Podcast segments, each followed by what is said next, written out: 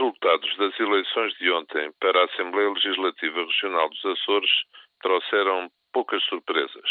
Com verdade, pode ser dito que a surpresa maior foi o facto do PS e Carlos César terem diminuído a percentagem eleitoral quando se esperava o contrário.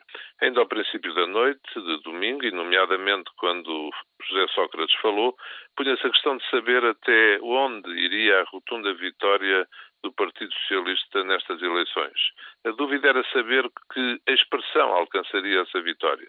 Debatia-se mesmo se uma expressão muito significativa não poderia ter uma leitura a propósito, por exemplo, da posição do Presidente da República sobre o Estatuto dos Açores. Só que, contados os votos, o PS teve não mais do que os 56% há quatro anos, mas 49%. E com menos dois deputados não teria tido sequer a maioria absoluta. Sem dúvida que o PSD não teve um bom resultado, mas quem esperaria muito que isso acontecesse, dadas as circunstâncias regionais? E, pelos vistos, a abstenção penalizou principalmente os partidos centrais. Os resultados aproximaram-se dos verificados em 2000, quando o PSD e o CDS também concorreram separados. É difícil comparar na totalidade os resultados desses dois partidos agora com os de 2004, por causa da coligação que então fizeram.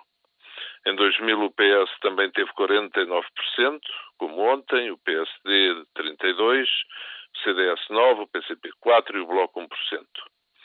Por isso, hoje o CDS, o Bloco e o PCP poderão estar satisfeitos com os resultados obtidos.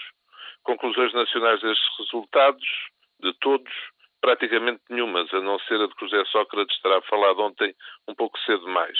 Isto sem negar o mérito, uma maioria absoluta, a quem governa há 12 anos.